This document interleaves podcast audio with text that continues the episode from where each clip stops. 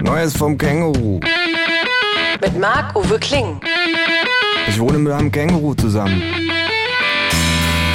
Das Känguru steht total auf Nirvana, ist ein Schnorrer vor dem Herrn und war früher beim Vietcong. Aber das nur nebenbei. Zur Sache. Ein Rudel Halbstarker jagt uns grüllend um den Block.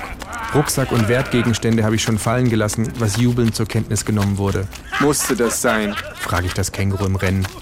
Ich lass mich doch nicht blöd anpöbeln, sagt das Känguru und macht dabei so große Sprünge, dass ich Schwierigkeiten habe mitzukommen. Da bist du lieber morgen die Schlagzeile im Berliner Kurier oder was? frage ich außer Atem. Eine leere Bierdose trifft mich am Hinterkopf. Zum Glück ist diesen doofen Assis Flaschenbier zu teuer, sagt das Känguru. So darfst du die dich nennen, japse ich. Man muss das differenzierter sehen. Die sind auch nur Opfer ihrer Umstände.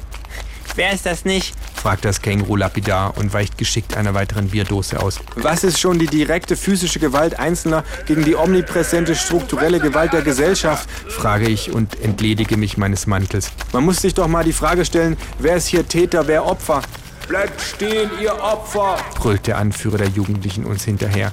Die für ihren Teil haben diese Frage offensichtlich schon durchdiskutiert und sind zu einem für uns ungünstigen Ergebnis gekommen, keucht das Känguru.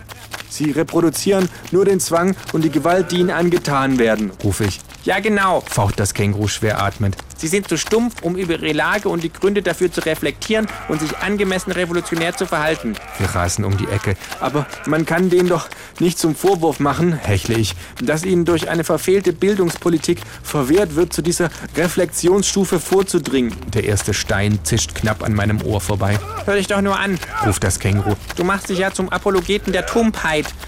Natürlich ist niemand selbst schuld, wenn er im Schlamm geboren wird, aber doch trägt er eine gewisse Verantwortung, sich daraus zu befreien. In die U-Bahn. Wir rennen die Treppen hinunter. In den vordersten Wagen, ruft das Känguru. Kurz vor dem Schließen der Türen schaffen wir es hinein. Unsere Verfolger hechten sich in den Wagen hinter uns. Die Bahn ruckelt los. Durch die Scheibe zwischen den Waggons starren wir uns an. Wie alt sind die? frage ich verwundert. Zwölf? Und was machen die da? Wundert sich das Känguru. Filmen die uns mit ihren Handys? Im Dunkeln sahen die irgendwie älter aus, sage ich und halte mir die Seite. Irgendwie gefährlicher. Der Wagen hält. Das Känguru holt die roten Boxhandschuhe aus seinem Beutel. Jetzt bekommen sie noch mehr Gewalt zum Reproduzieren. Ich hole mein Handy aus der Tasche und aktiviere die Videokamera. Die Türen öffnen sich. Es ist ein Teufelskreis, seufzt sich kopfschüttelnd als ich auf die Rekord-Taste drücke. It's Fritz.